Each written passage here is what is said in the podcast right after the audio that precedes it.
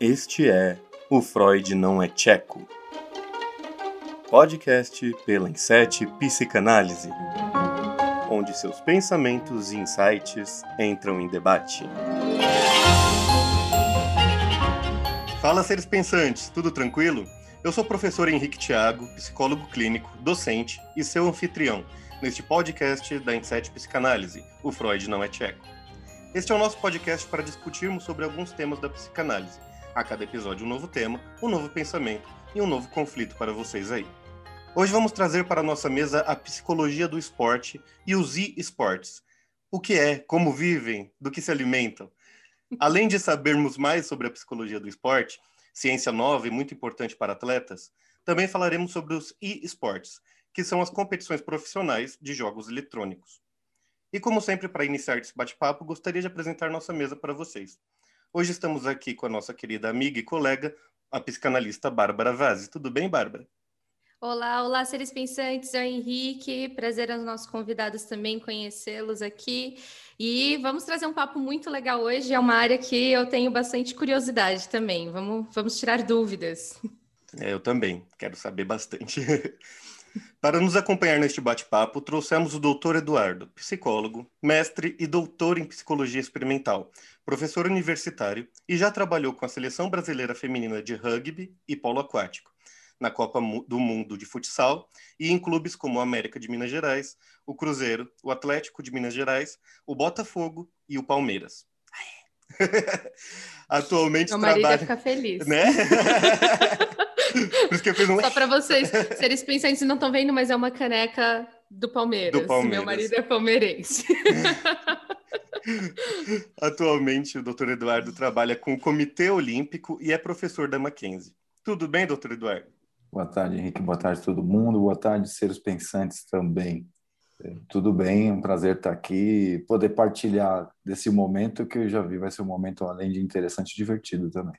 É, a gente é meio doido, mas é legal, vai ser legal, prometo. Muito obrigado. Também conosco hoje nós temos o Leonardo Lucas, um, um, fiel jogador de jogos eletrônicos competitivos de forma amadora, estudante de fisioterapia e jogador de basquete, para dar a gente uma visão do lado player do negócio. Tudo bem, Léo? Opa, tudo bom? É, bom, eu sou o Leonardo, você falou mesmo aí, e eu jogo videogame mais do que eu gostaria, mas é maravilhoso. É, assim, acho que todo mundo que joga videogame pensa isso depois de oito horas jogando seguido, né? Mas enfim. É. né? É, é. Bem, mas antes de mais nada, vamos soltar aquele recadinho para quem ainda não nos conhece. Para quem caiu de paraquedas, este é o Freud Não é Tcheco, o podcast da Inset Psicanálise, um grupo de seis psicanalistas que amam a psicanálise e temos como intuito trazer esta ciência para vocês de uma forma descomplicada. A Inset é uma empresa voltada a atendimentos clínicos em psicanálise e de fins acadêmicos, para desde o estudante de psicologia até o psicólogo ou psicanalista já formado. E também é o curioso, que quer saber mais sobre esta ciência sem precisar bater a cabeça em textos carregados. Para mais informações, visite nosso site em www.inset.com psicanálise.com.br ou siga-nos nas redes sociais Inset Psicanálise no Facebook, Instagram, YouTube e Spotify. Se inscrevam em nosso canal e sigam nossa playlist.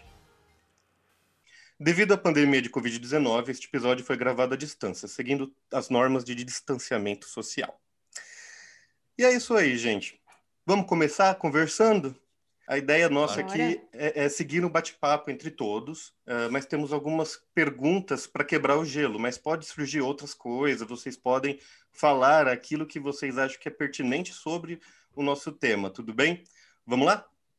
Primeira pergunta. Acredito que mais direcionado ao doutor Eduardo neste momento. Uh, o básico. O que é psicologia do esporte e, e a quem serve esta ciência? Ah, bom, muito bem. É, a gente vai falar só sobre essa primeira pergunta, né? Porque dá para falar algumas horas. Sinta-se livre. E dúvidas vão surgindo e a gente acrescenta também. Pode uh, ir indo, doutor. E comentário, ixi, vai longe. Tá bom, vamos batendo um papo, né? Uhum. Bom, a psicologia do esporte é uma área aplicada uh, entre a psicologia e as ciências do esporte. Então, é uma área de atuação multi-interdisciplinar. E é uma área ambiciosa, porque pretende dar suporte tanto para os atletas de alto rendimento, que tem como objetivo conquistas, superação, e não necessariamente pessoas que estão em condições de saúde, porque na verdade estão sempre ultrapassando uh, os seus limites, né, na busca por essa superação, por conquistas, e ao mesmo tempo uh, ela também abarca os praticantes de atividade física, praticantes e profissionais. Então aí sim a gente está falando de saúde, que o termo esporte de forma geral ele é utilizado tanto né, para o alto rendimento como para as áreas de saúde, mas esporte mesmo é o esporte competitivo. Tá? As outras atividades são atividades que têm objetivos diferentes do esporte de alto rendimento, né, mas que acabam entrando dentro do guarda-chuva. O termo esporte é um termo utilizado de forma genérica. E a área da psicologia do esporte, ela se instituiu de uma forma, vamos dizer assim, mais consistente a partir da década de 50. Então, junto com a Guerra Fria. Então, a psicologia do esporte Nossa, é... é recente até. É recente até. A gente tem relatos anteriores, mas foi junto com a Guerra Fria porque o mundo ficou dividido ali em dois blocos, né? Uhum. E o esporte virou uma espécie de guerra velada. Uhum. Então, Sim. a psicologia ela, do esporte surgiu como uma das ferramentas para melhora de performance. Um, um, exemplo que eu gosto muito de dar é do Rock 4, né? Que o boxe virou uma rivalidade ali de Rússia e Estados Unidos no ringue. Então, usa o esporte né, para falar quem que é o mais forte, quem é melhor. E o rock, ele nasce, né? A, lenda do rock, rock balboa, numa época em que os Estados Unidos estavam virando o jogo, porque até a década de 80, começo da década de 80, os soviéticos dominavam o cenário do esporte competitivo, né, em uhum. Jogos Olímpicos, Campeonatos Mundiais. É, por coincidência, também foi nessa década que os Estados Unidos reconheceram a psicologia do esporte como uma área. Então, já vinham investindo bastante, mas estabeleceram a divisão, que é a divisão 47 da Associação Americana de Psicologia, que é a divisão da psicologia do esporte. E no Brasil, o que aconteceu ali nos anos 50, 60, uh, começou a acontecer nos anos 90. Então, a psicologia do esporte brasileira começou a crescer além do fim do século passado e hoje ela tem um volume, uma relevância bem maior do que há, há 20 anos atrás. Uhum. Nossa, que interessante. Não sabia que a gente tinha esse contexto político histórico junto com, com essa área. Não imaginava que tinha essa conexão da competição ser quase que um olha como meu país é mais forte. Você acha que isso ainda tem resquício disso ainda, meio que de uma forma um pouco velada também, ou não? Ah, eu acredito que sim. Tá, uhum. tá nas entranhas, né, do, do esporte.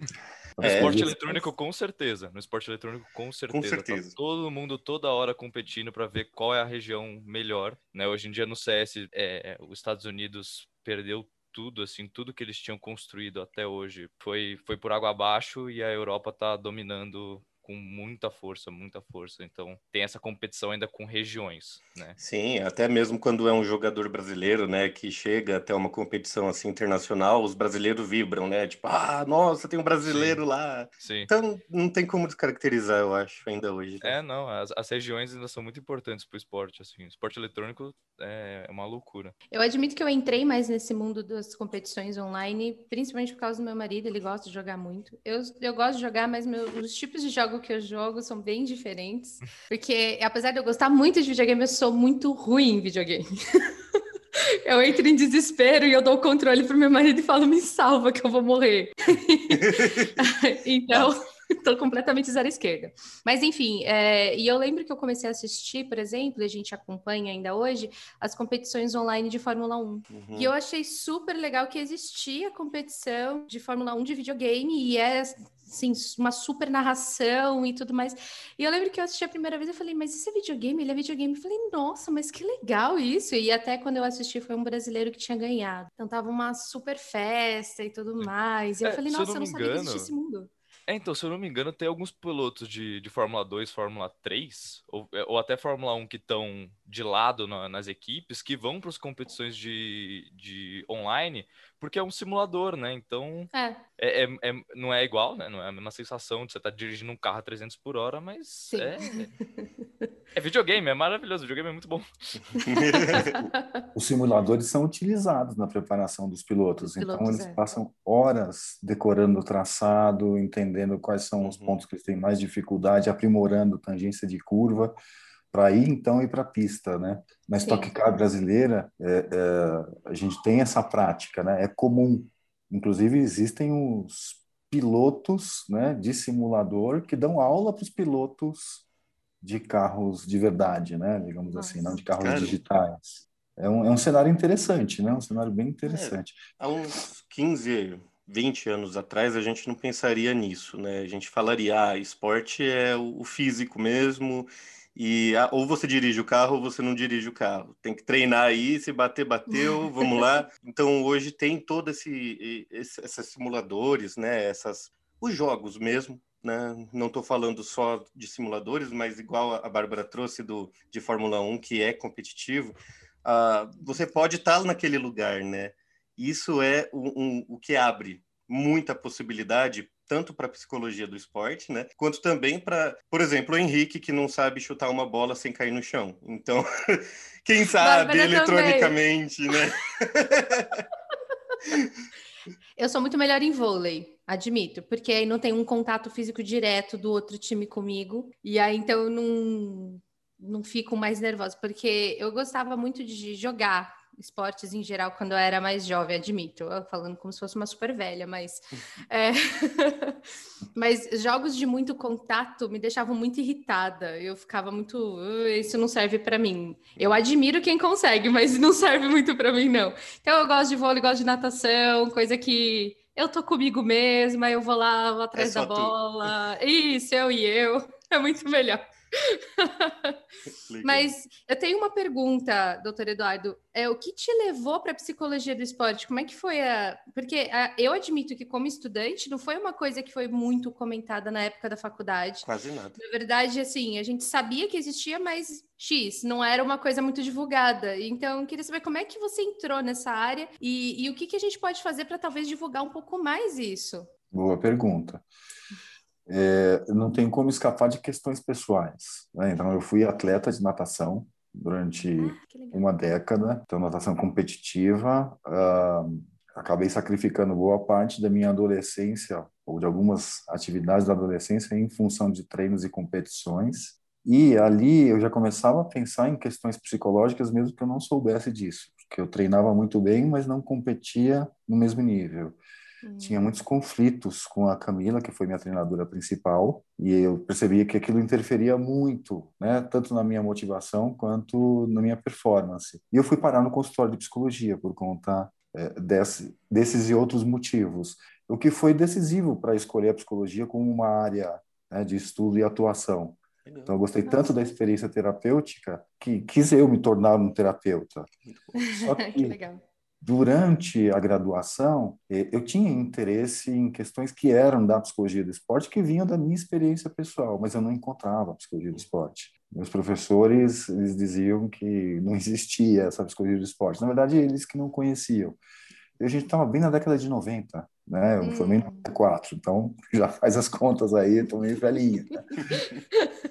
a gente não liga muito para isso não, fica tranquilo.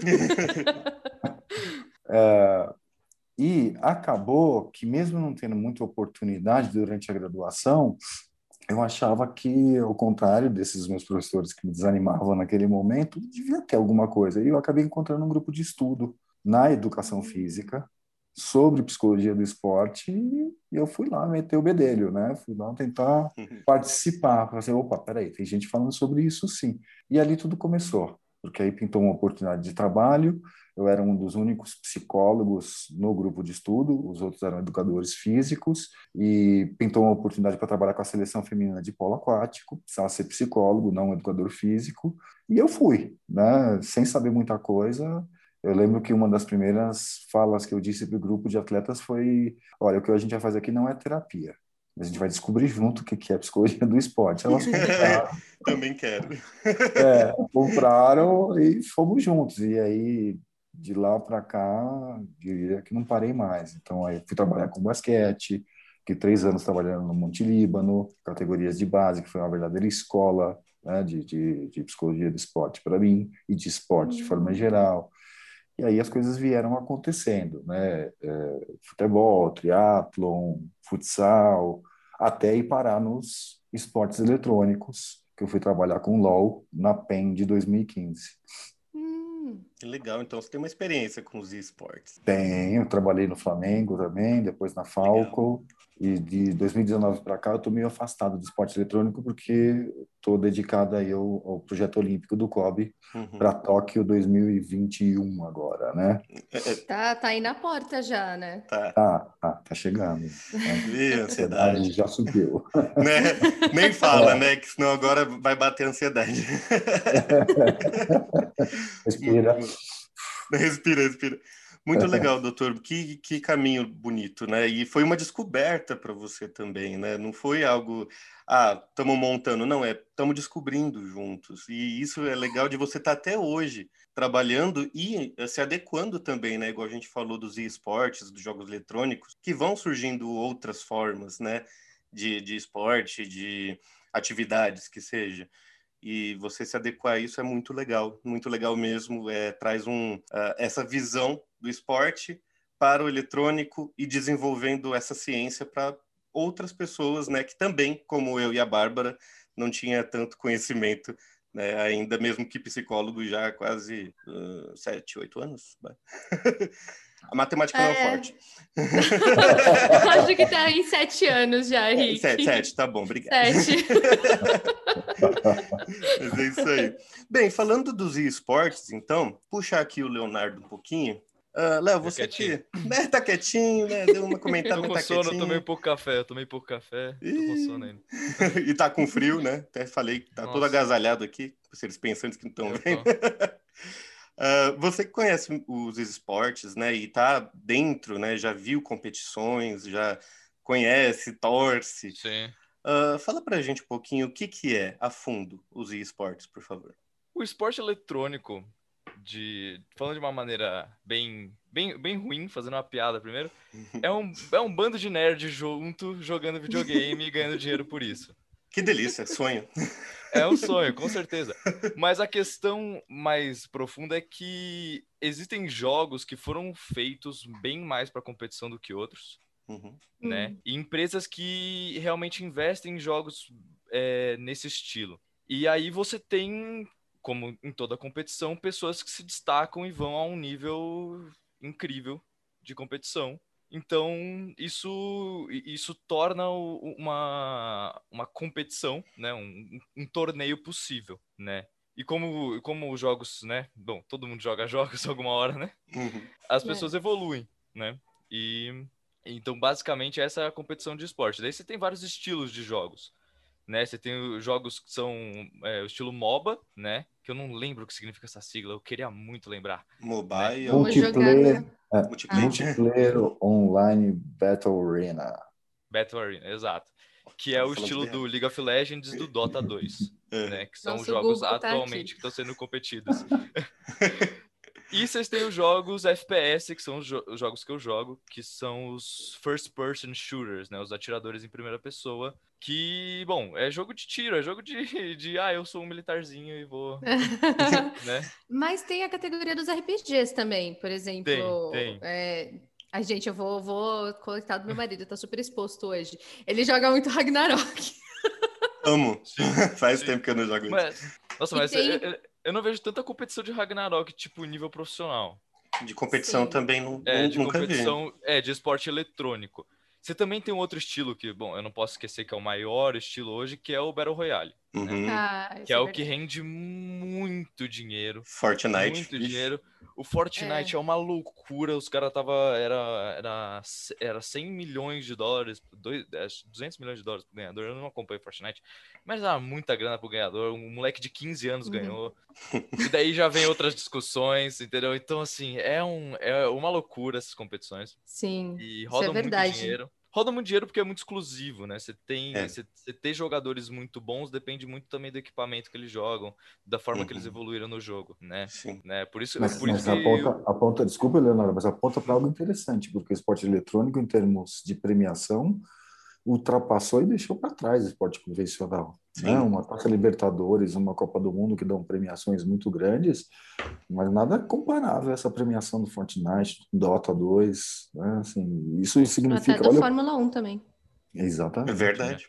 Não, é o, o The International, que é o, o The International, que é o TI, que é o campeonato de Dota 2, cara, ele, ele, ele, ele tinha um nível de relevância muito maior do que ele tem hoje, e a premiação abaixou muito pouco a premiação do jogo. Então, assim, a, a, comunidade de Dota 2 deu uma diminuída, né? Mas mesmo assim a premiação ainda é, é, é gigante. Pelo menos a, a, comunidade aqui no Brasil eu vejo que deu uma diminuída. Não sei lá fora, o cenário que eu não acompanho muito Dota 2. Uhum. Mas ah, o dinheiro que eles ganham é muito. É, é, é um evento, né? É um evento. evento. Uma arena muito bonito, é. cheio de luzes, né? Tem Exato. todo um glamour também por trás. Com certeza. Não, e isso mostra mais do mais, mais do que é só muito dinheiro, é que não é qualquer um que faz, uhum. né? O que o pessoal que tá lá tá fazendo. Esses caras têm 100 mil, 100 mil horas é impossível, mas 10 mil horas de jogo, 12 mil horas de jogo. E, eles sabem exatamente o que eles estão fazendo e, e, e, aplicam isso num nível profissional incrível. Assim, as jogadas que eles fazem, a mira que eles têm. Cara, você não tá mexendo numa arma de verdade, você tá mexendo no mouse. Né? Você não está uhum. controlando isso de verdade, né? Eu né, falando de, de Counter Strike, né? Global uhum. Offensive, que é o jogo que eu jogo, que é o CS, né? Que a gente fala aqui no Brasil. Uhum. Você não tá com uma arma de verdade na mão, você tá com um mouse e um teclado. Você tem que sincronizar. É, é um é, é físico, é, é muito é muito físico, é uma relação inimaginável. Não, ninguém nunca tinha pensado nessa relação entre um computador e uma pessoa ser tão física, sabe? Legal. Tão próxima. É, é uma loucura. Bem e pegando esse gancho do que você falou, Léo, e eu jogo essa pergunta tanto para você, Léo, como também para o doutor Eduardo. Pandemia. A gente teve um boom de necessidade de contato eletrônico, claro, por trabalho, vi de nós aqui da Inset, e, e também todas as outras pessoas que precisavam se reunir de certa forma. Mas é, a gente viu também um desenvolvimento da área de jogos eletrônicos muito grande também, com tudo isso. Tem suas falhas, tem suas falhas, mas teve um desenvolvimento muito grande e sempre querendo fazer justamente esse aspecto que o Léo está falando, de uma integração da pessoa com o jogo. Pensando, claro, tem o aspecto pandêmico disso, mas pensando nessa linha que o Léo trouxe, uh, essa relação da pessoa com o jogo online, isso pode ser benéfico, maléfico? Se sim, se não para ambos os lados, o que, que vocês veem? Quem fala ah. primeiro? Não sei. Faz dois ou um aí. Dois ou um. Não, a, a, a, minha fala seria que, para mim, jogar jogos é uma descarga de energia. Até quando eu fico bravo e, e dou soco na mesa, é uma descarga de energia né, de modo físico. Né, já. Uhum. Mas é, é uma descarga de energia maravilhosa. É, é, uhum. é muito gostoso.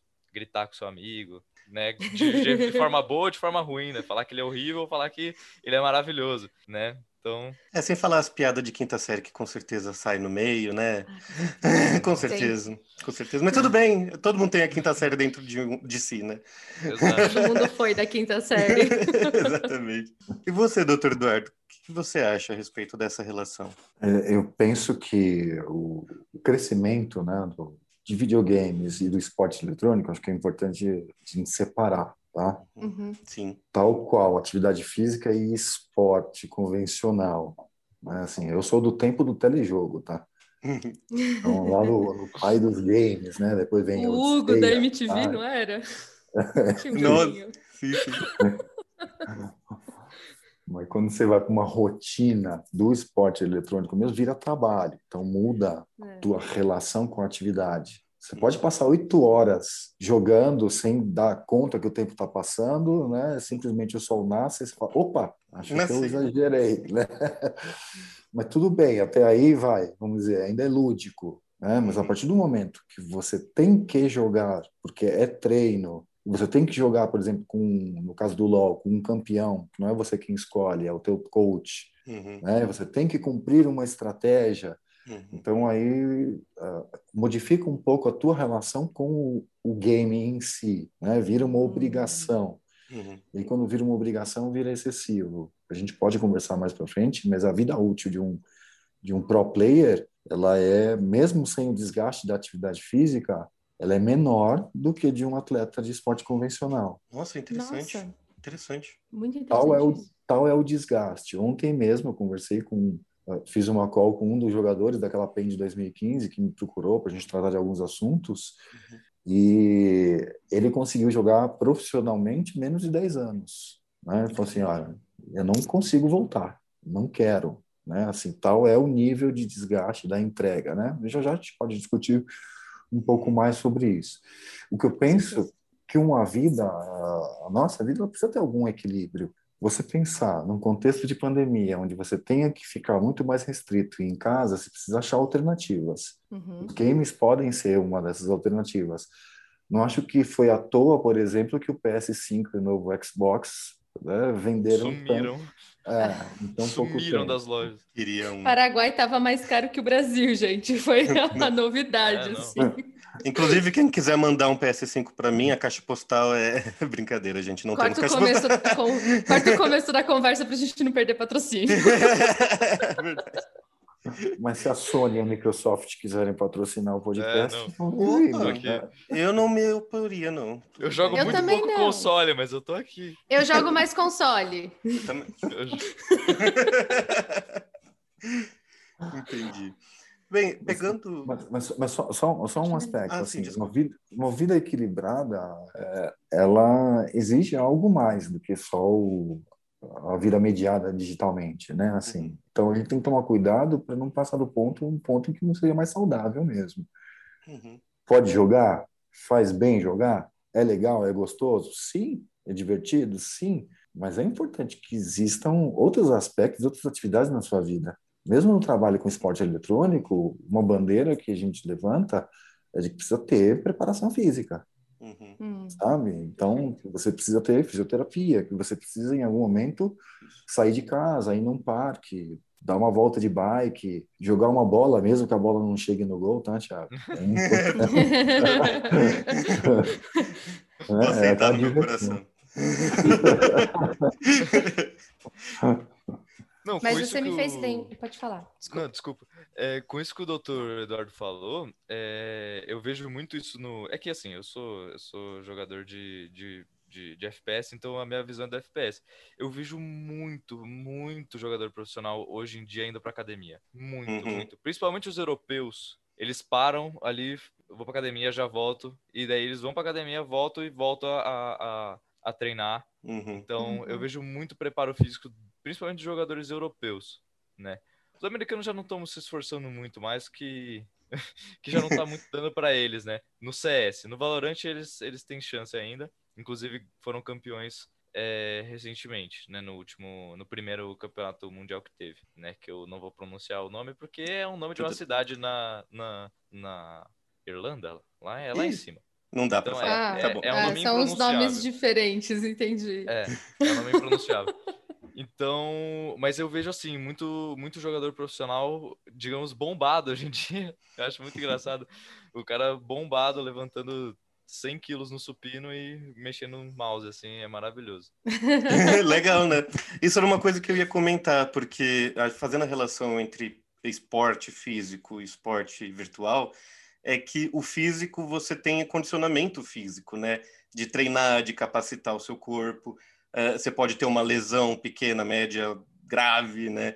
Igual o nosso querido Ronaldo na Copa, né? Deslocou o joelho completamente. Então, uh, você tem esses riscos, né? Já no esportes, né? no eletrônico, não segue esse risco. Mas igual o doutor falou, né? Chega um, um treinamento muito, muito, muito cheio, é, vários momentos no dia, né? E é uma tela, tem a posição de sentado e tudo fazer uma ergonomia. fisioterapia, ergonomia, e também a mente, né? Porque, querendo ou não, é aquela velha história.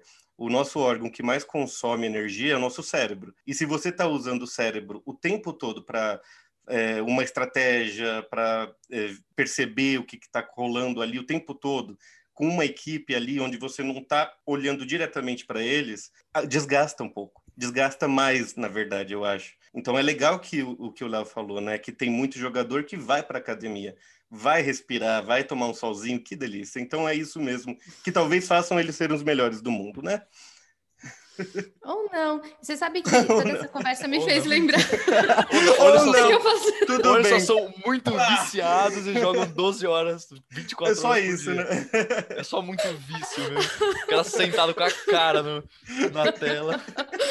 Mas até trazendo esse meu comentário, justamente porque eu ia falar também.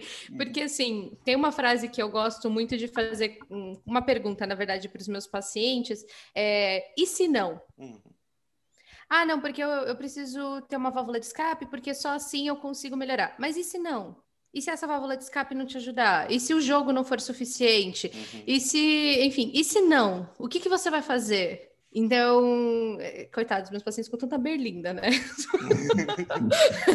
Fica todo mundo dar uma tela azul para fazer uma linguagem aqui eletrônica, não tan. E... Então, mas é, é interessante a gente pensar nisso. Eu posso fazer tudo isso, eu posso ir na academia, eu posso jogar e não ser um jogador profissional, que é o que o doutor Eduardo estava falando. Existe uma diferença uma do profissional. Um treino. Isso, da, de uma coisa que eu vou fazer por um desejo e outra coisa que eu vou fazer por uma necessidade obrigatória. Então, uhum. isso realmente traz um pensamento diferente para tudo. E pensando também de uma forma física para os jogos eletrônicos, usa-se muito as mãos. É, eu toco piano. E eu sei que se eu não faço o alongamento certo da mão e eu vou passar muitas horas treinando tocar, eu vou ter um problema nas minhas juntas, nos meus tendões, ou até mesmo no meu ombro, na coluna depois. E é a mesma coisa. Então, eu não preciso ser um jogador profissional de jogos eletrônicos para eu não me preocupar, eu não me preocupar com, né, com o meu físico. Uhum. Mesmo não sendo, eu preciso também me preocupar. Sim, é Isso é uma coisa que é corpo, né, importante. Né, é. Sim. São é, atletas, no, entre é, aspas. É, no cenário competitivo eu vejo pouca gente alongando, mas é mais. Mas eu vejo muita gente aquecendo. Hum. Né? Então, antes de começar a partida, eles ficam ali uma, duas horas aquecendo, né? Ajeitando as configurações para ver como tá e para depois cair na, nos mapas, né? Então, uhum. o aquecimento é, é, eu vejo que o pessoal faz muito. Só, só tem uns caras muito nerd que aí eles alongam mesmo e...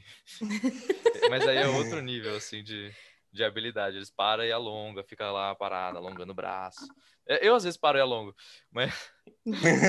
mas, mas, é porque eu sou do esporte, né? O, o, o que, a, o que a Bárbara, inclusive, falou, né? De, de, de, Eu já esqueci o que ela falou, mas né, só complementando o que ela falou antes, né?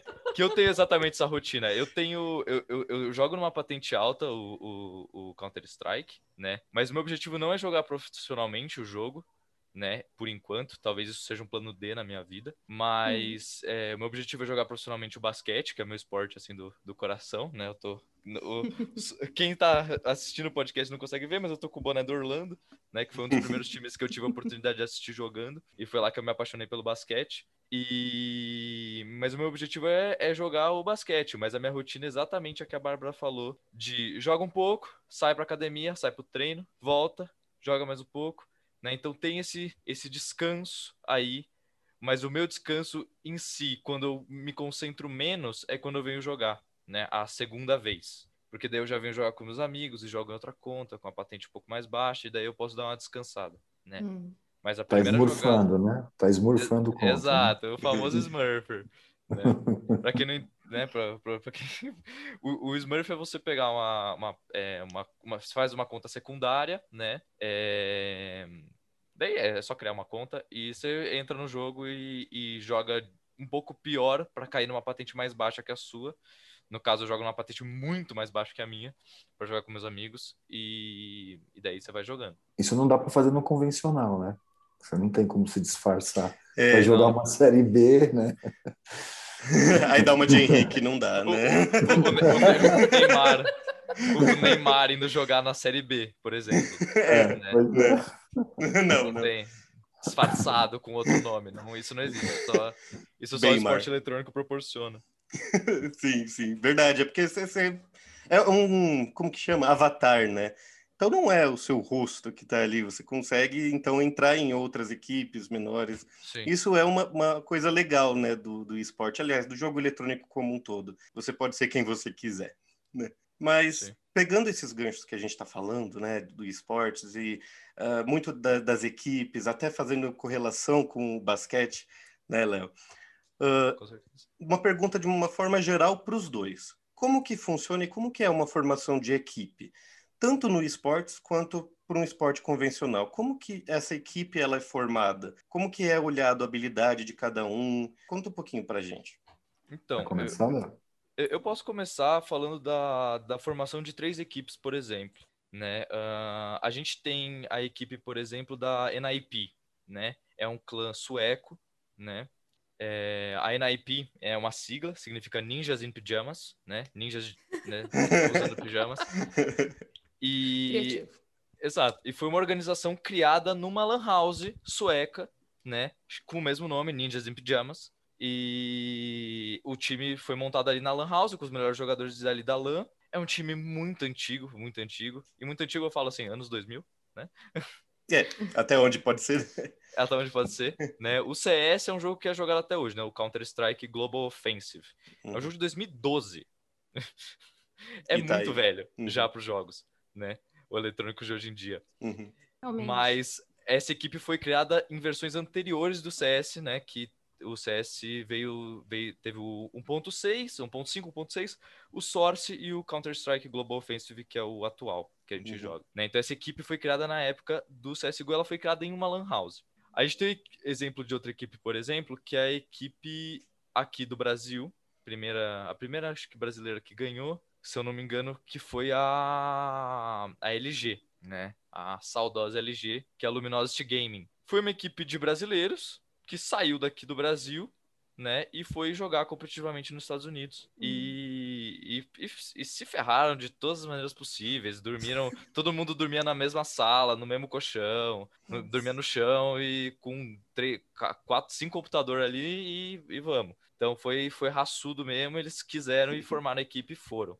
Né? E, e você tem equipes multi, multinacionais também, hoje em dia, né? Você tem muitas equipes que misturam nacionalidades hoje em dia também, uhum. né? Então a, a, G2, por exemplo, é, que é a G2, não, tem, não é uma sigla, é, é uma equipe francesa, né? É um clã francês, uma organização francesa. E eles, um, eles têm jogadores da França, obviamente, mas jogadores de... O Nico e o Hunter, que são dois irmãos, eles são da Bósnia, um negócio assim, eu não vou lembrar o país que eles são. Agora que eu, eu fico tentando imaginar a bandeirinha, eu não sou muito bom com bandeirinhas. mas, mas eles são, eles, entendeu? Então tem equipes multi, multinacionais. O Fallen, inclusive, um jogador muito importante para o Counter-Strike uhum. brasileiro, ele tá numa equipe americana, que a maioria dos jogadores é estadunidense. Uhum. Estadunidense. Estadunidense. Que americano é o continente, né? Eles não entendem muito disso. Polêmica. É... Deixa essa para outro podcast. Né, deixa para outro, depois a gente discutir. Vai que tem algum estadunidense ouvindo a gente. Opa, americano. Enfim. mas, mas, mas, é isso. Então, o, as equipes são formadas uh, né, com, com já vários patrocínios, né? Como foi é, exemplo da, da Ninjas e Pijamas, né? Dentro uhum. de uma Lan House. Ou elas são feitas na raça, como a gente fez aqui do Brasil. Uhum essa mesma lineup, né, esse mesmo time do Brasil foi contratado por um clã depois dinamarquês, holandês, se não me engano, que é SK, né, SK Gaming. SK também não é uma sigla. Então, então tem essa troca também, né, de times comprando lineups, né, de, de outros times. Uhum. Então tem várias formas de formação de equipes, né? Mas geralmente são com os melhores jogadores que tem no cenário no momento. Né? Então uhum. tem essa, essa questão de bolha também. É, é um tá. cenário bem fechadinho. Tem muitos jogadores que não conseguem entrar, não tem oportunidade. Entendi. Para você, e, doutor, como que é? Então, eu penso que a formação de lineups ela abarca alguns desafios. O Léo descreveu e muito bem, acontece mesmo. Né? Não existem castas no esporte eletrônico, não é tão fácil você romper a bolha. Né? Castas, palavra forte, né? Castas. É. É, mas. É que tem essa tem força mesmo. Tem que se Sim. provar, né? Assim, não é fácil. Então, não é incomum que jogadores tradicionais permaneçam no cenário, não exatamente porque não existam outros bons players, né? Porque tem uma questão também que é uma questão de oportunidade, né? De ir para o competitivo e aí sim se provar que não basta você fazer isso fora de torneio, né? Tem que acabar fazendo no torneio mesmo. Uhum porque o, joguinho virou uma coisa séria, né? Tem investimento de verdade, os patrocinadores e investidores não querem perder o que eles aplicaram ali. Então tem uma lógica de mercado aí por trás também. Mas eu fico pensando, do, do, do, meu ponto de vista, um desafio é você não só selecionar jogadores que são especialistas em funções, né? E aí se você for comparar, né, o, o, o Valorant, Counter Strike, o Rainbow Six, uh, o League of Legends, você tem demandas e exigências muito diferentes. Uhum. Né? Então, você precisa dar conta de funções dentro da estratégia, em game, uh, que não são exatamente fáceis. Né? Então, são papéis que se estabelecem. Então, você vai tentando selecionar os melhores né, para ocupar essas funções, e aí você tem a, a cereja do bolo, é fazer com que eles trabalhem juntos. Uhum. Isso também não é tão fácil assim, porque todo mundo quer ser pai e mãe de, de filho bonito, né? Então, uma vez que você conquistou algo importante, cada um começa a puxar o peixe para o seu lado. Fui eu, Sim. foi aquela call que eu dei, aquela é. jogada, a informação que eu levei, uhum. né? A, a, sentinela que eu coloquei ali perto do Baron no, no League of Legends, né? Assim, é, é difícil administrar essas vaidades, mas é importante. E ainda pensando na comparação com o esporte convencional, um desafio extra do eletrônico é que ainda se trabalha muito com game house. Tá? Tem, é, existe uma tendência de mudança para o tal do game office. Mas enquanto você tem a game house, significa que vai acontecer o que aconteceu com o pessoal da, da, da Luminosity. Luminosity ou Lumosity? Eu esqueci. Luminosity. Luminosity. Luminosity. LG, LG. LG, isso. LG. Você, porque todo mundo mora no trabalho. Então, uhum. imagine uhum, você até morar hoje, com seus hoje. companheiros de trabalho. A dificuldade que é se ficar horas treinando junto, fazendo review de vídeo, mais isso, mais aquilo, mais o outro, e acabou o seu trabalho, você não vai para tua casa, né? Você está na tua casa uhum. e você, tá de, você tem um conflito com algum companheiro de equipe, e aí você sobe para ir pegar a tua escova de dente que sumiu tua pasta. Quem foi? Foi aquele cara. Foi com certeza. Foi é, então é muito desgastante desse ponto de vista. Então não é só formar, é manter a equipe trabalhando junto de forma produtiva. É difícil, é um desafio e cabe no campo da psicologia do esporte. É um dos, dos nossos hum. focos. A, a, a, a MIBR, uhum. né, que é o que, que foi o, o, o, time brasileiro aí que, que a gente achou que podia ganhar alguma coisa um tempo atrás, né? A, eles a, a line, essa line já foi desmontada, já estamos outra line, mas a line antiga deles, eles tinham uma game house, né? E eu achei muito interessante por um negócio que eles fizeram que eles tinham cinco computadores em uma mesa só para jogar os campeonatos, mas cada jogador tinha o seu quarto com o seu computador também, né? Então assim, teve esse tem esse essa ajuda assim de toda hora você for jogar, você não vai estar do lado do do, do seu companheiro, uhum, né? Uhum. Você tem uma privacidade ali para jogar também sozinho quando você quiser, né? Mas é, tudo, tudo querendo ou não, roda em volta do jogo. Sim. Né?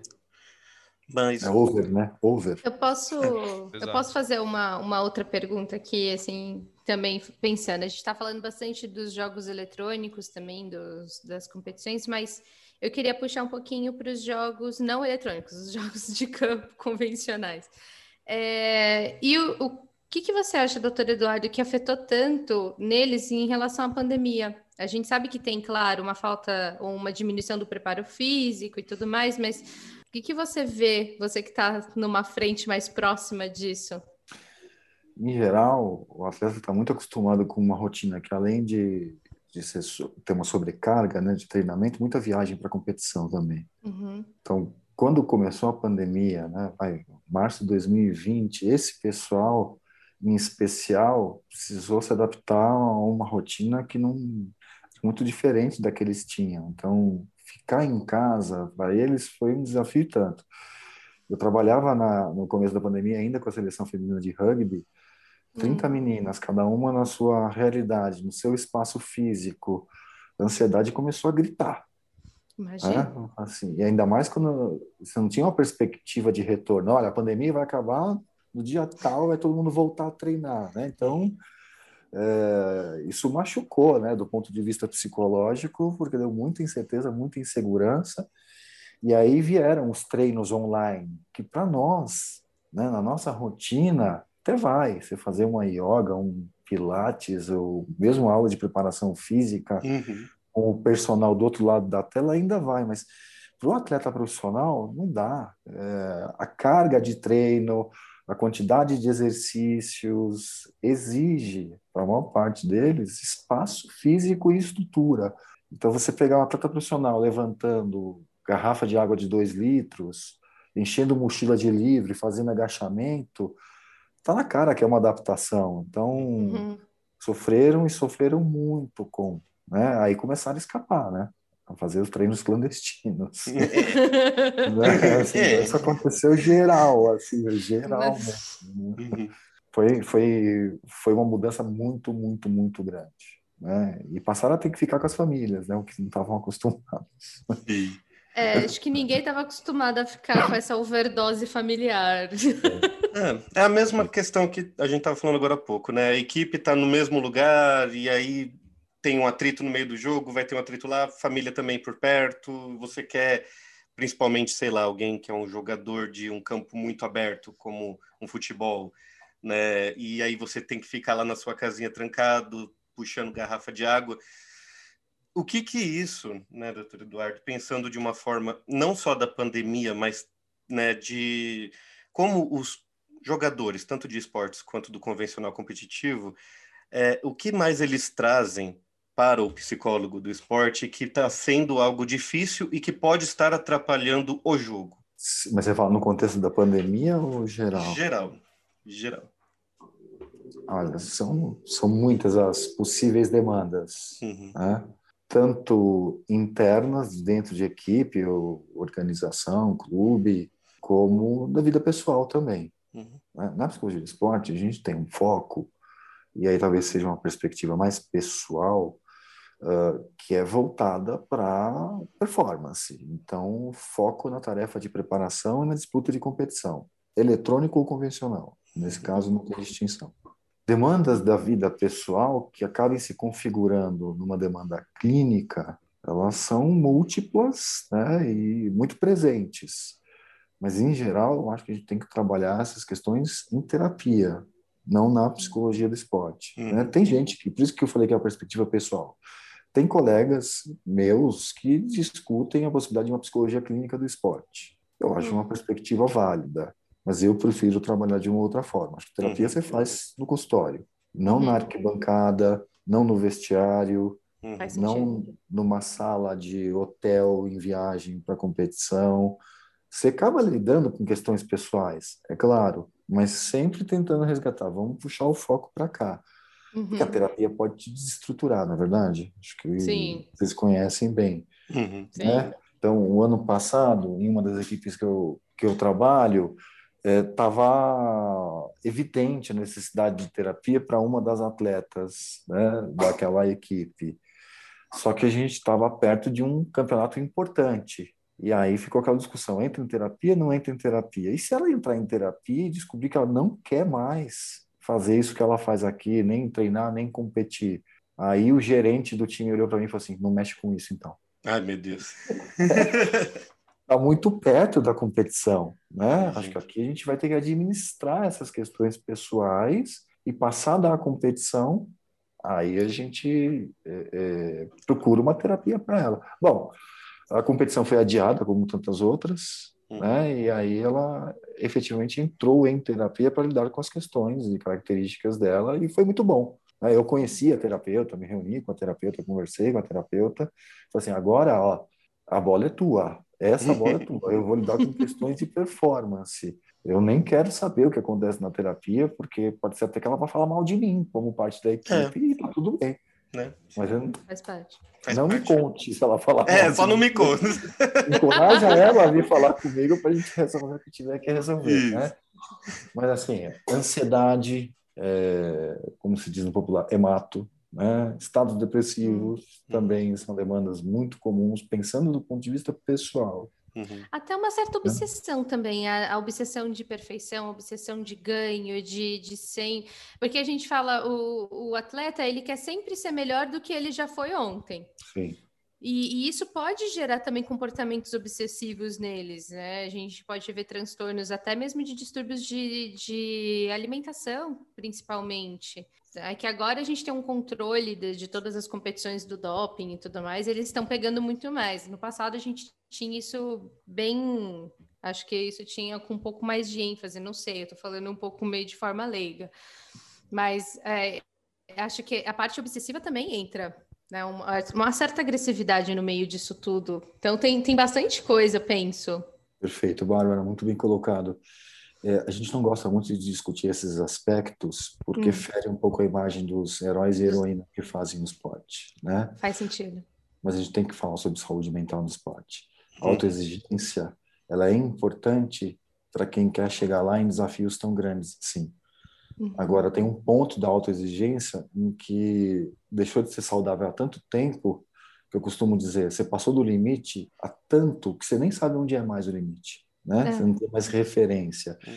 Então, o, o Alberto Filgueiras, que é um professor do Rio de Janeiro, um psicólogo do esporte, ele publicou um estudo no ano passado muito importante, porque ele mostra a incidência de transtornos de doenças mentais em atletas de alta performance e os números são gritantes. É, ansiedade, depressão, abuso de substâncias, transtornos alimentares, acontecem muito mais do que a gente gosta de admitir com atletas de alta performance do que na população em comum. Uhum. Então, o que a gente concluir aí? Né? O esporte, seja ele eletrônico ou convencional, ele realmente não é saudável. É uma escolha difícil. O Michael Phelps, nadador, né? Uhum. Tem mais medalhas em Olimpíada do que o Brasil. Né? Assim, é, ele, ele encerrou a carreira competitiva dele há pouco tempo e ele está junto com um, profissional, um grupo de profissionais de saúde mental levantando uma bandeira. Que eu falo assim, gente, a gente precisa falar sobre o elefante na sala. Uhum. Precisamos. Assim, Precisa. É. é. qual que é o preço dessa entrega? Então, ele, ele, ele participou de um documentário muito interessante que chama O Peso do Ouro. Ah. no qual eles discutem né, exatamente qual que é o tamanho do sacrifício e o preço que os atletas de alta performance pagam. Porque tem que ser autoexigente? Tem. Mas se você for autoexigente, tiver com a corda esticada o tempo inteiro, caramba, que vida é essa? Uhum. Ela realmente vale a pena? Né? Uhum. É claro que há várias perspectivas, a gente tem que discutir. Né? Assim, tá, eu cheguei lá, mas a que preço? É, acho que esse é um ponto interessantíssimo, assim, e penso que isso vale tanto para os jogos físicos quanto com os eletrônicos.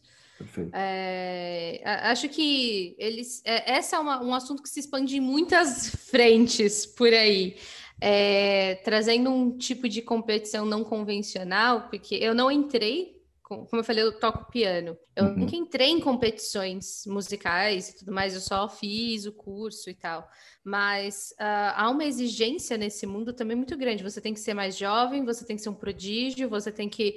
Uh, e, e e hoje em dia tem muitos mus musicistas que têm falado de não, você pode aprender depois, fica tranquilo, não tem problema, mas ainda tem uma certa imagem de quanto mais cedo você tem mais chance de ter sucesso, e a mesma coisa eu penso que são para os atletas, em ambos os lados. Quanto mais cedo você jogar, melhor você pode se desenvolver. E aí você vai ter mais chances de poder ganhar, e aí cria, entra nessa, nesse mundo que a gente olha para esse elefante que está no meio da sala, porque é uma coisa que você automaticamente começa a exigir da pessoa. Sim, se você pegar um fenômeno da especialização precoce no esporte, é algo que tem acontecido, e também, ginástica, de novo, né?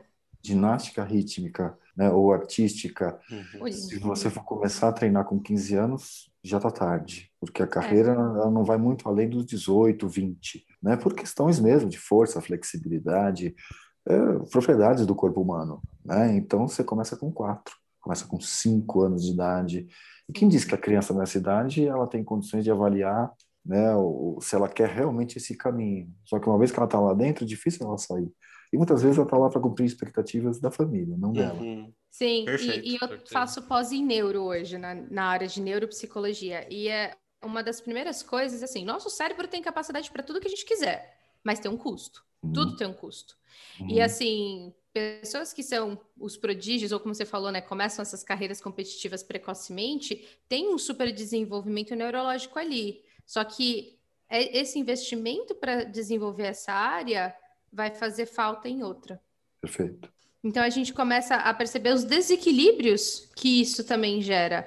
Então a gente tem um aspecto físico que também vai gerar. Não estou falando que os atletas vão ter alguns problemas cognitivos, eu digo de inteligência, não é isso, mas podem ter outros problemas. Uhum. Podem ter problemas da parte química do nosso cérebro, isso pode gerar uma depressão crônica ou esses distúrbios mentais que a gente tem falado aqui da parte de saúde mental.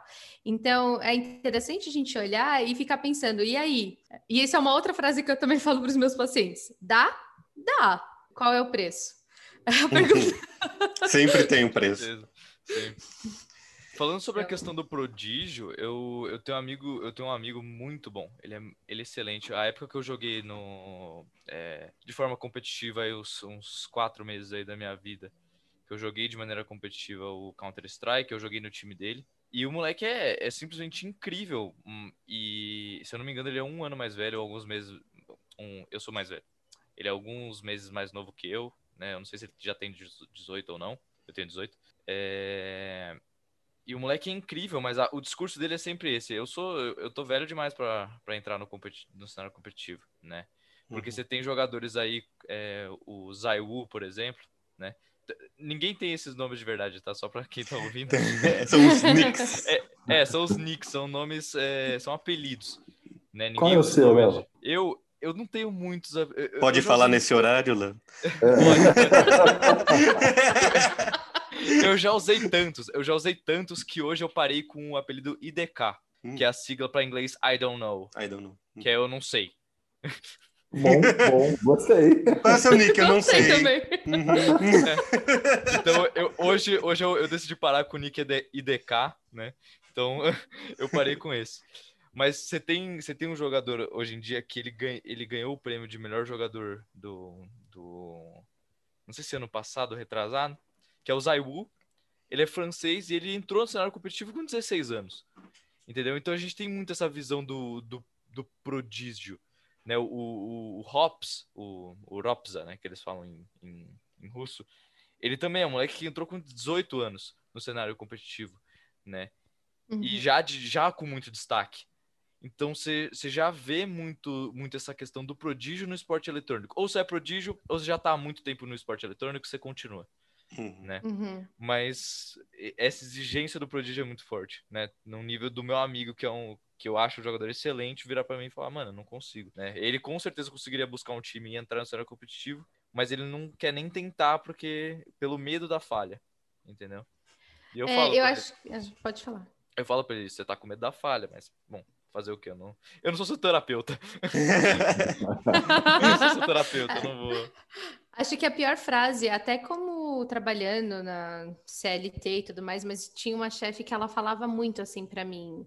Você é uma pessoa que tem muito potencial, você tem que me ajudar a desenvolver seu potencial. E eu ficava, que potencial é esse que ela tá falando que eu não faço ideia? Tão vago, né? Potencial, potencial dele. É, que potencial, que potência é essa que ela tá vendo que eu não tô vendo né? em mim? Como é que eu vou saber se nem eu sei? Então, é, a gente tem uma fala dessa e, claro, como eu disse, ela vai para todas as áreas, essas coisas que a gente tá falando, que a gente tá focando aqui no esporte. Uhum. Mas acho que isso é uma coisa também que é social. Ah, nossa, esse menino tem muito potencial, então a gente vai colocar ele aqui para talvez ser escalado para o time oficial ou para ficar na reserva e, e, vai indo dessa forma, isso gera, já começamos a olhar de novo para o elefante no meio da sala, né? Uhum. Sim. E as coisas que se abrem mão, né? Porque é muito raro você ver atletas estudando. Vai chegar uma hora que a carreira vai encerrar. E aí, como vai fazer essa transição? O que, que você vai fazer depois, quando você não quiser jogar mais, seja lá o que for, digital, eletrônico, ou convencional? Se você não se preparou. Então, é raro ainda o atleta que pensa nesse caminho, entendendo que tem muita vida depois do competitivo, né? Muita vida mesmo. Verdade, ainda mais pensando que você falou que é uma carreira de aproximadamente 10 anos para a área eletrônica. Então, um rapaz uh, de, de 16, 18 anos, com, 20, com quase 30 anos, vai, vai parar, vai se aposentar. E aí? Ele não está nem um terço da vida dele. Uhum. Praticamente, ele tem Sim. tanto mais ainda. É. Não, e o rendimento cai muito no esporte eletrônico, né? Essa questão dos 10 anos que a gente estava falando é, é porque não só pelo desgaste, né? Mas o, o... cai muito a, o desempenho do jogador, cai muito. Porque você vai envelhecendo, seu reflexo vai diminuindo. Isso. Né? A, a sua potência de, de, de, de mirar cai muito. Então eu, eu vejo um jogador, eu acompanho muito um jogador que é o Forest. Ele joga CS desde do, do, da primeira versão, ele joga Counter-Strike desde a primeira versão. E hoje o rendimento dele é muito abaixo do que ele fazia antes, porque ele envelheceu junto com o jogo, né? Uhum. Então. E a exaustão, exaustão de tela e áudio, né, Léo? Porque Nossa, acho que todo mundo aqui na pandemia já sabe bem disso, né? Oh. Chega uma hora que a gente não aguenta mais, né? O óculos surgiu. Inclusive, eu, eu, não jogo, eu, não, eu, não, eu não jogo profissionalmente, mas o meu ouvido esquerdo escuta pior que o meu direito. Por conta do jogo. Sim. Já. Nossa. E eu tenho 18 anos. Né? Olha só. Eu, eu, percebo essa diferença, porque quando eu, quando, eu, quando eu ponho o fone só no ouvido direito, eu escuto um volume. Quando eu troco, né, só para o ouvido esquerdo, eu escuto outro volume um pouco mais baixo, uhum. né? E eu já vi jogadores profissionais, né, o, o Fer, que é jogador brasileiro, ele fez cirurgia no, no ouvido, na, pra, porque ele tava com, com problema de audição sério, Sim. né? No nível dele precisar de uma cirurgia na época, né? Então, existe muito esse desgaste. Uhum. Tem preço. Tem preço. Tem preço. Dá? Dá. Mas que preço? Que coisa. Bem, pessoal, uh, a conversa está muito boa mas eu acho que a gente está chegando ao fim do nosso papo.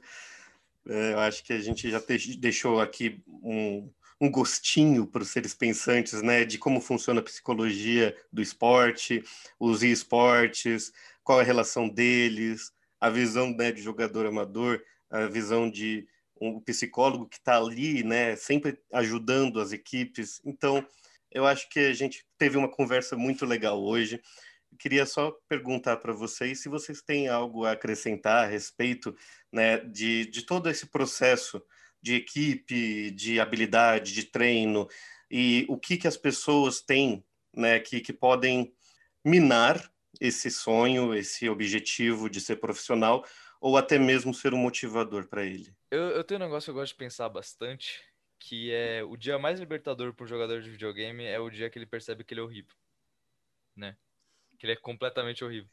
Não completamente horrível de uma forma ruim na palavra. É, ah, é, um, é, um, é um momento que ele percebe que, ok, existem dias ruins, existem dias bons, e existem pessoas melhores que eu. Uhum. Né? Existem pessoas que estão no dia incrível, né? Só, também. Então, esse momento que ele para e, e dá essa abaixada bem forte, né? Da bola, digamos assim, uhum. né? É, é um dia que você para de se estressar jogando videogame, é um dia que você. Que é, eu, eu, eu passei por uma parte desse dia já. Então é, é um momento que você para e fala, nossa, nossa, eu tirei esse peso das minhas costas que eu não preciso ser o melhor jogador do mundo. Né? Eu posso só jogar o jogo do jeito que eu sei jogar o jogo e, e jogar bem. Né? Eu posso ser normal. Posso me Exato. divertir também, né? E você pode ser normal de uma. E, e, pode ser muito bom. Né? No seu uhum. normal você ser muito bom. Né? Eu, tenho esse, eu tenho esse pensamento de, de, de, de, ser normal e eu jogo numa patente alta do jogo. Né? Eu, não me, eu não me estresso, eu não me esforço a mais do que eu preciso, mas eu tô lá num, numa, numa das patentes mais altas do jogo, na, na quarta mais alta. Então, é, é, é esse, essa, essa dica que eu tenho. Boa Perceba dica. que você não é o, o melhor, você não precisa ser o melhor do mundo. Gostei da dica do Léo. Ótima dica. Muito boa. Muito bom você pensar, né? Assim, de repente você ganhar um MVP numa, numa partida, num torneio, fala, opa, enchei minha praia. Uhum. Né? Mas no dia fazer. seguinte. Mas tem uma oscilação, né? Se você pensar assim, tornar, tornar essa a tua prática, rotina, tornar isso o teu trabalho, vai mudar mesmo a tua relação com o jogo. Já não vai ser mais tão divertido.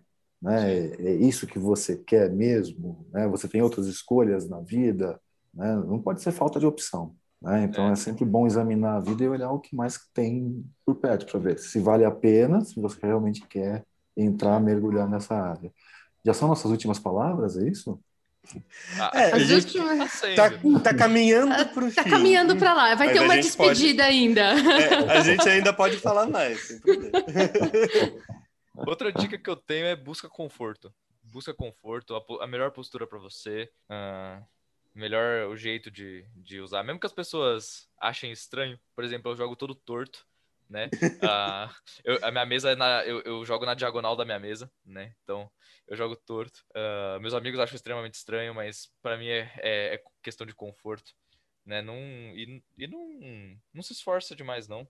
né, num ponto de você sentir dor, por exemplo, né? Então treinar a ponto de sentir dor, aquecer ao ponto de sentir dor nunca, nunca é bom.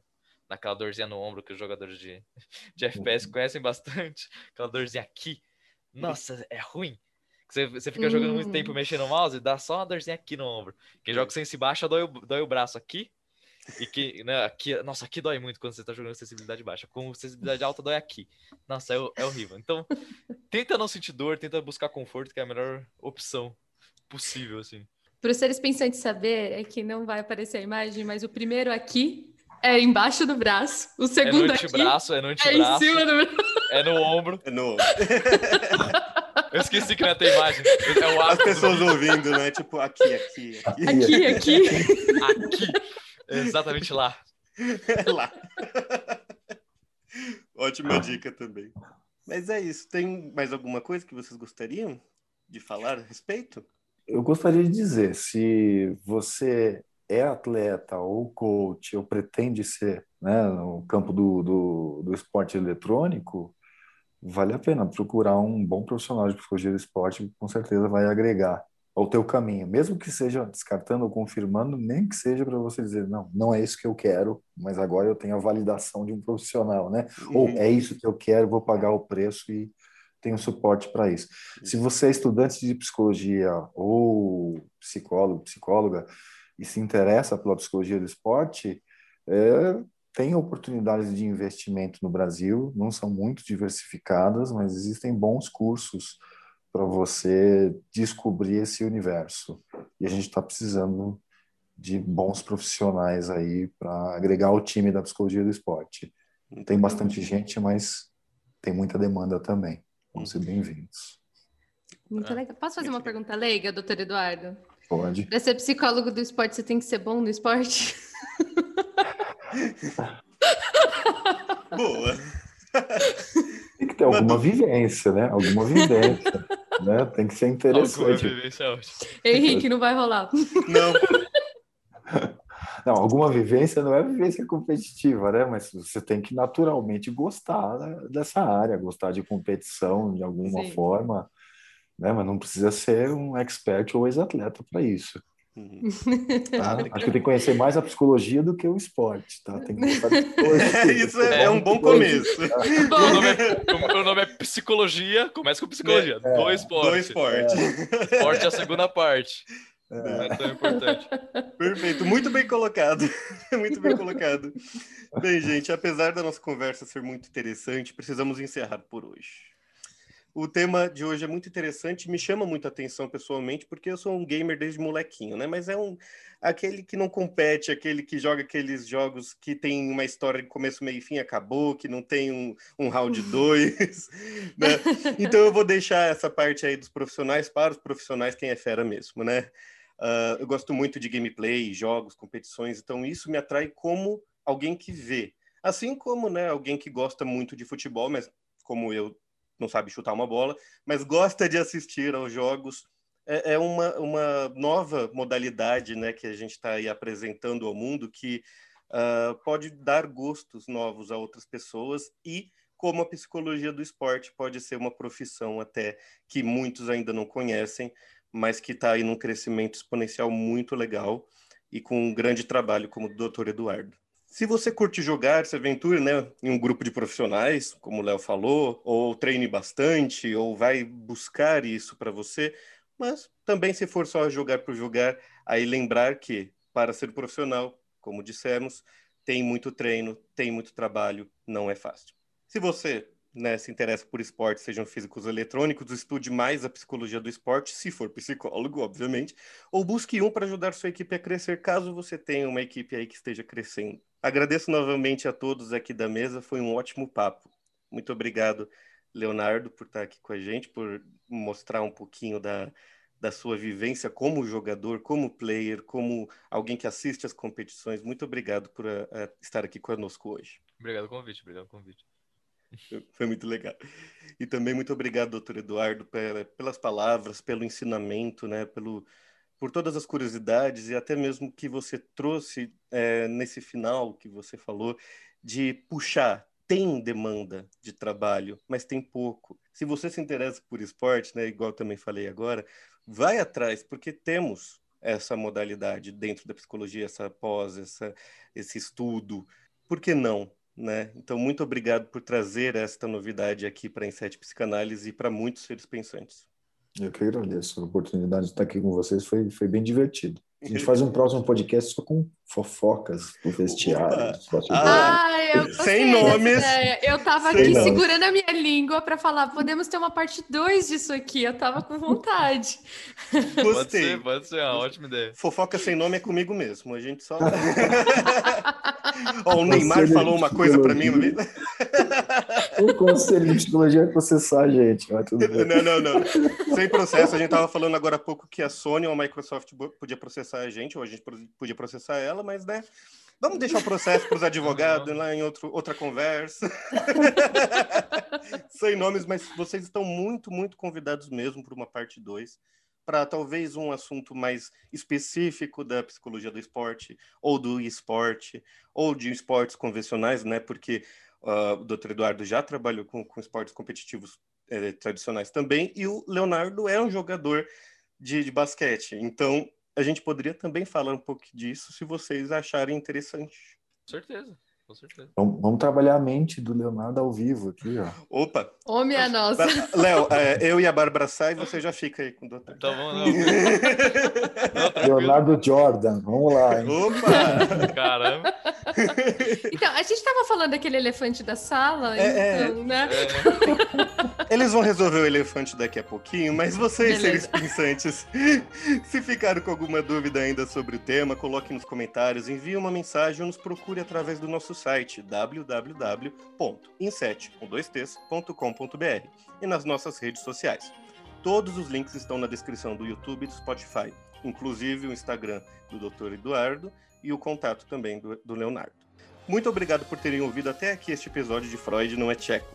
Até o próximo episódio. Um abraço, um beijo e vários insights com N7. Tchau, gente. Dá tchau. Tchau. Tchau. tchau. tchau.